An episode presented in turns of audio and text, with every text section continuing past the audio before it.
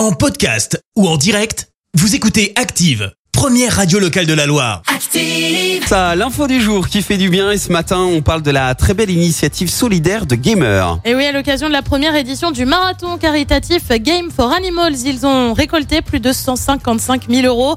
Ça s'est passé le week-end dernier dans les locaux d'une boîte de production de Villeurbanne.